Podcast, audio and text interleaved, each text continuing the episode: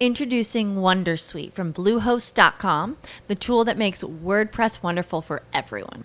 Website creation is hard, but now with Bluehost, you can answer a few simple questions about your business and goals, and the Wondersuite tools will automatically lay out your WordPress website or store in minutes. Seriously. From there, you can customize your design, pick your brand colors, and add blocks. No custom theme or coding required. You'll get content suggestions that you can keep or revise, and with Yoast SEO built in, we automatically help you get found in search engines. From step by step guidance to suggested plugins to an AI powered help bot. Our built in tools make WordPress wonderful for everyone. Maybe that's why Bluehost has been recommended by WordPress.org since 2005. Whether you're a beginner or a pro, you can join over 2 million Bluehost users. Go to bluehost.com slash Wondersuite. That's bluehost.com slash Wondersuite. Tribu Podcaster. Hablamos para edificar.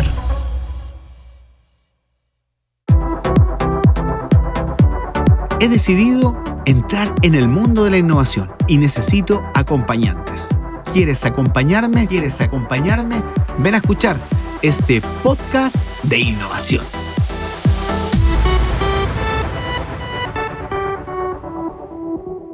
Bienvenido a este momento donde nos sumergimos por unos par de minutos en lo que es la innovación. Del punto de vista de estudio, al punto de vista práctico, lo importante es que nos tomemos un café y compartamos algunos conceptos. ¿Para qué? Para poder saber qué es la innovación, la cultura organizacional y todo lo que significa, ¿cierto? Innovar, procesos productivos, modelos de innovación y, ¿por qué no?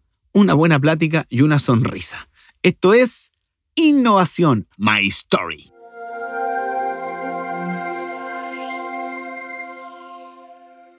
Hola amigos y amigas, ¿cómo están? Hoy vamos a continuar con la metodología Design Thinking, una metodología de innovación, ¿cierto? Y estamos en lo que es la ideación.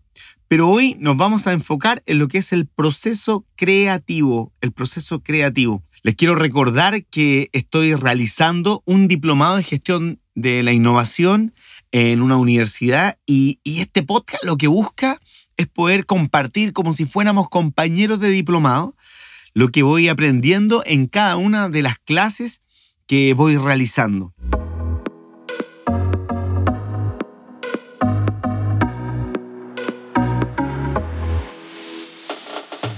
Antes de entrar en el proceso creativo, vamos a volver al need finding. Cuando realizamos need finding, encontramos cierto los hallazgos, y entonces llega el momento de poder definir el problema. Y en la etapa de definición es donde es necesario procesar toda esta información. En el podcast anterior hablamos precisamente de lo que es el need finding. ¿Recuerdas las etapas de design thinking? Empatizar, definir, idear, prototipar y evaluar. Entonces, ya hemos terminado la etapa de eh, empatizar y entramos a lo que es la etapa de definir y en el proceso de definición es necesario, ¿cierto? Es necesario poder procesar todo lo que es la información que nos entrega el need finding, aparte de lo que son los hallazgos, porque una vez que definimos bien, podemos eh, entrar a la etapa de idear o a la fase de idear dentro de esta metodología de design thinking. Para ello es necesario eh, poder sintetizar y definir. Definir toda esta información que recopilamos y que nos entrega este proceso de need finding.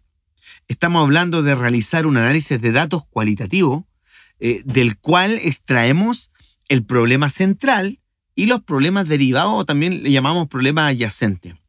Entonces, para comenzar a analizar, debemos crear una codificación y una categorización.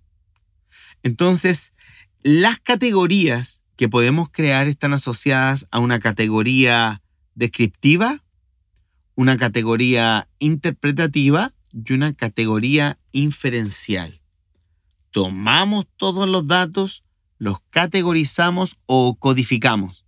Ahora, cuando hablamos de crear una categoría o un, código descriptivo, estamos hablando de que son estos datos fáciles de interiorizar o identificables.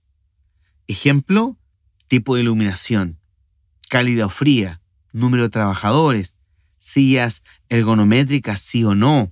Cuando tomamos toda la información, entonces empezamos a separar los datos y estos hay que codificarlos, categorizarlos.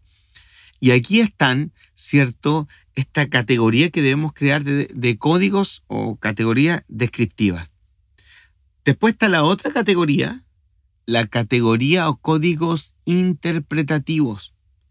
Estos son los datos que necesitan una indagación mayor y se necesita una explicación. Por ejemplo, eh, luz óptima. Se debe analizar para qué tipo de trabajo es óptima la luz e indicar si es la luz general o de escritorio. Y la tercera categorización o codificación de datos es la inferencial. Y estos son datos más difíciles de analizar asociados a patrones, vínculos causales, ya que estos requieren de una mayor explicación. Por ejemplo, una lucha de poder. Los códigos deben ser sencillos y permitir sintetizar lo observado para que podamos analizarlo.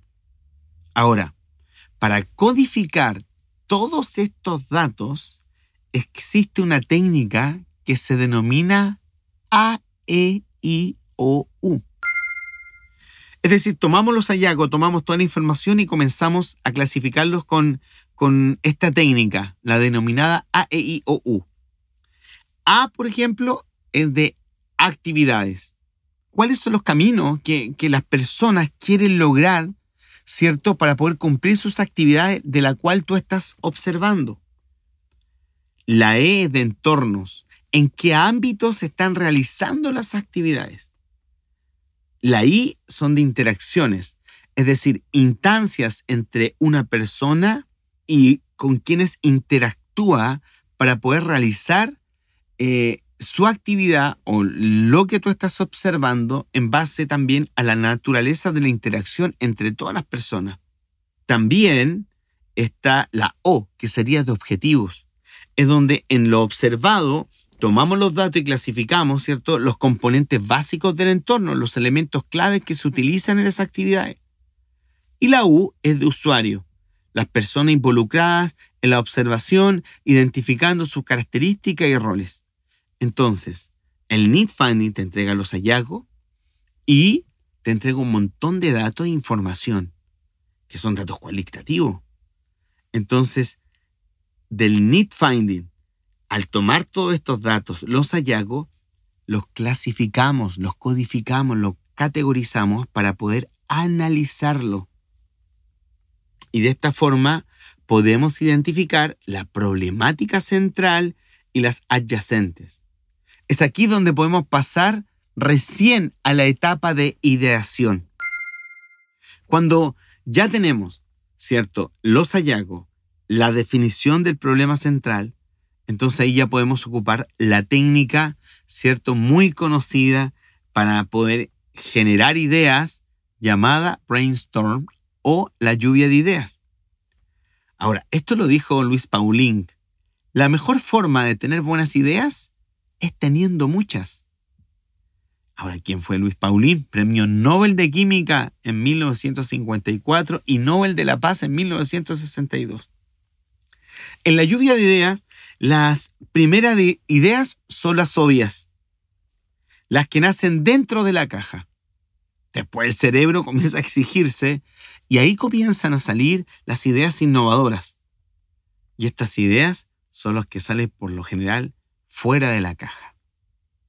Y es aquí donde debemos activar el proceso creativo en la etapa de ideación.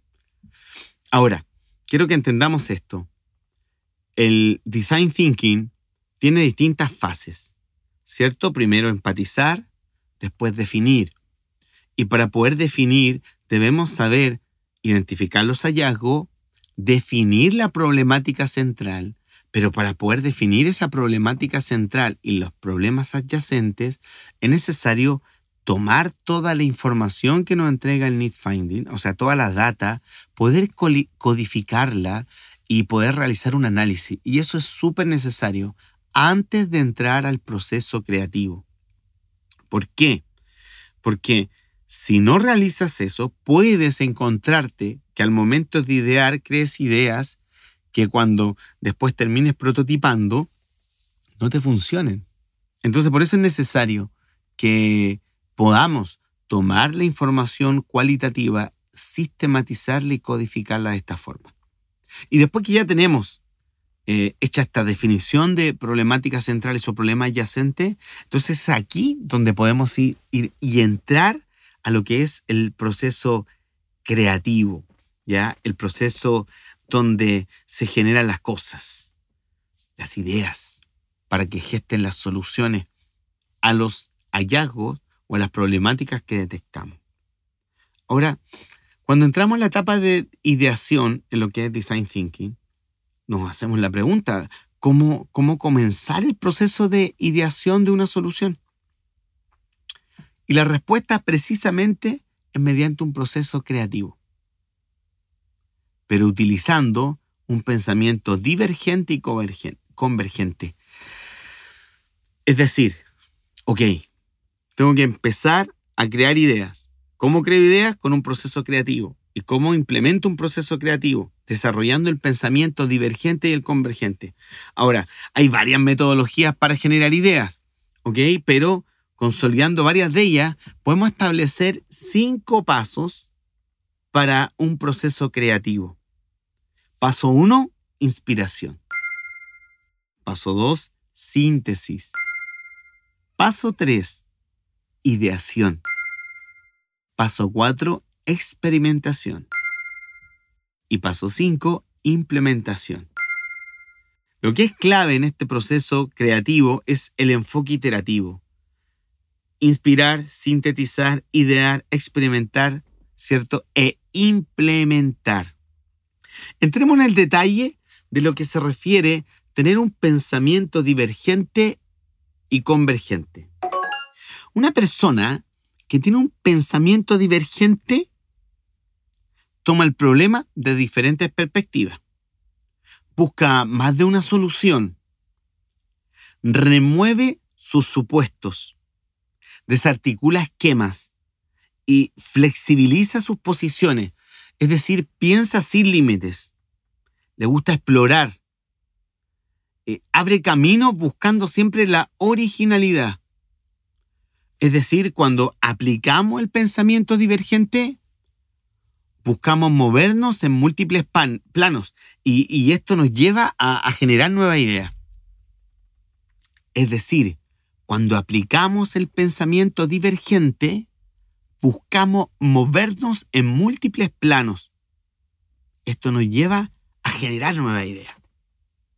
Un pensamiento divergente busca ampliar, busca romper esquemas estructurados y eh, presionar para poder generar múltiples ideas en distintos ámbitos con distintas perspectivas. Es claro que el pensamiento divergente es fundamental dentro del proceso creativo. Pero esto provoca algo. La explosión de creatividad. Y ante una explosión de creatividad, que es el que provoca el pensamiento divergente, es allí donde se requiere de convergencia para poder alcanzar un resultado. El pensamiento convergente buscará aterrizar y determinar la factibilidad de las ideas arrojadas por la divergencia buscará coincidir y, confluir a un límite, eh, es decir, eh, buscará aterrizar, ¿cierto? Eh, estas ideas que fluyen desde un pensamiento divergente. El pensamiento convergente busca analizar, emitir juicio y tomar decisiones buscando clasificar las ideas y exponiendo los pros y los contras si solo utilizáramos el pensamiento convergente, terminaríamos haciendo lo mismo de siempre. Entonces, necesitamos de divergencia pero también necesitamos de convergencia. Entonces, la ecuación sería así. Un pensamiento creativo es igual al pensamiento divergente más el pensamiento convergente. Y de esta forma inferimos que el proceso creativo requiere de ambos pensamientos para llegar a resultados positivos. De esta forma, el proceso creativo puede llegar a la mejor idea utilizando ambos pensamientos. Ahora, recuerden que el design thinking, ¿cierto? Es eh, esta metodología que nos permite pensar como diseñadores. Hay un modelo que es emblemático del proceso creativo. Es denominado como el modelo de doble diamante. Este es un mapa mental que es del Design Council del Reino Unido y busca simplificar el proceso de diseño. Es decir, ellos dijeron, ok, ¿cómo, cómo, cómo piensan los diseñadores? Y crearon un mapa mental llamado el, eh, el modelo de doble diamante. Este, este modelo refleja un diagrama que nos busca representar ¿cierto? lo que piensan los diseñadores en este proceso de creatividad indicando la divergencia y la convergencia, porque en, este diagrama se producen las dos instancias. El modelo de doble diamante, en el primer diamante busca definir el problema y el segundo diamante busca la mejor solución. Al final este mapa mental eh, nos lleva igual por, por tramos. Entonces, el primer tramo del, del modelo de doble diamante es el Discover. Aquí, los diseñadores tratan de mirar el mundo de una forma fresca, buscando recoger ideas. El segundo tramo es el define. Los diseñadores tratan de, dar sentido a las posibilidades. En este tramo es donde respondemos las preguntas. ¿Qué es más importante? ¿Con qué actuamos primero? ¿Cuál es más factible? La idea en este tramo eh, desarrollar un brief creativo que sea claro y que marque el objetivo fundamental del diseño. En el tercer tramo está el develop. Este tramo marca un periodo de desarrollo para los diseñadores, donde se crean soluciones o conceptos, eh, se prototipa mediante pruebas y error, buscando refinar las ideas. Y el cuarto tramo es el deliver es entregar. Es decir, aquí es donde ya se finaliza el proyecto resultante y está listo para salir a producción o, lanzar al mercado, ¿cierto? Lo diseñado. El concepto en este caso de los tramos del, modelo de doble diamante y cuando hablamos de diseñador debemos estar pensando siempre en, lo que es y a lo que se refiere del design thinking. Entonces, el doble diamante muestra la dirección del pensamiento y complementa al design thinking. Es decir, debemos manejar el pensamiento divergente y el convergente. Y, en el modelo, y en este modelo del doble, doble diamante, en el primer diamante se busca definir el problema y en el segundo se busca la mejor solución.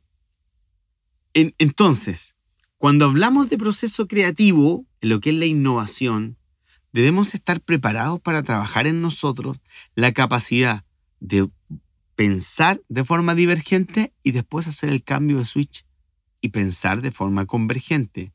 Y de esta forma trabajamos el proceso creativo. Es algo que hay que desarrollar. Hay que desarrollar. Y, y así vamos concretando ¿cierto? Lo que es la implementación de ideas a soluciones. Es decir, empatizamos, realizamos need finding, entramos en la etapa de definición, definimos problemas, codificamos toda la información, realizamos un análisis y después pasamos al proceso de ideación. Y cuando entramos en la fase de ideación, necesitamos pensar divergentemente y también pensar convergentemente, lo que nos lleva a, este proceso creativo. hasta aquí llegamos con este podcast Innovación My Story, en donde estamos desarrollando parte de lo que es la metodología Design Thinking, que es una metodología que nos sirve, ¿cierto?, para la innovación y estamos en la etapa de ideación o en la fase de ideación. Hoy día acabamos de ver eh, y conversar lo que es el proceso creativo.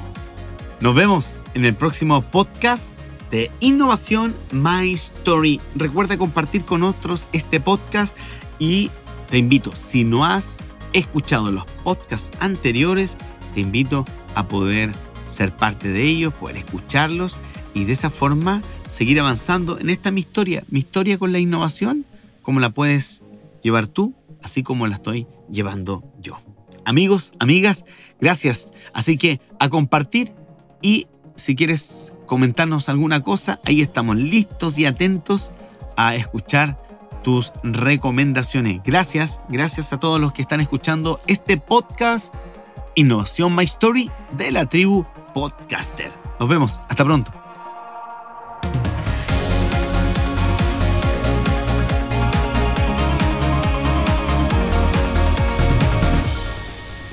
Esto fue Radi, tu podcast. As humans, we're naturally driven by the search for better. But when it comes to hiring, the best way to search for a candidate isn't to search at all. Don't search, match with Indeed. When I was looking to hire someone, it was so slow and overwhelming. I wish I had used Indeed. If you need to hire, you need Indeed. Indeed is your matching and hiring platform with over 350 million global monthly visitors, according to Indeed data, and a matching engine that helps you find quality candidates fast. Ditch the busy work. Use Indeed for scheduling, screening, and messaging so you can connect with candidates faster. And Indeed doesn't just help you hire faster. 93% of employers agree Indeed delivers the highest quality matches compared to other job sites, according to a recent Indeed survey. And listeners of this show will get a $75 sponsored job credit to get your jobs more visibility at Indeed.com slash podcast. That's Indeed.com slash podcast. Terms and conditions apply.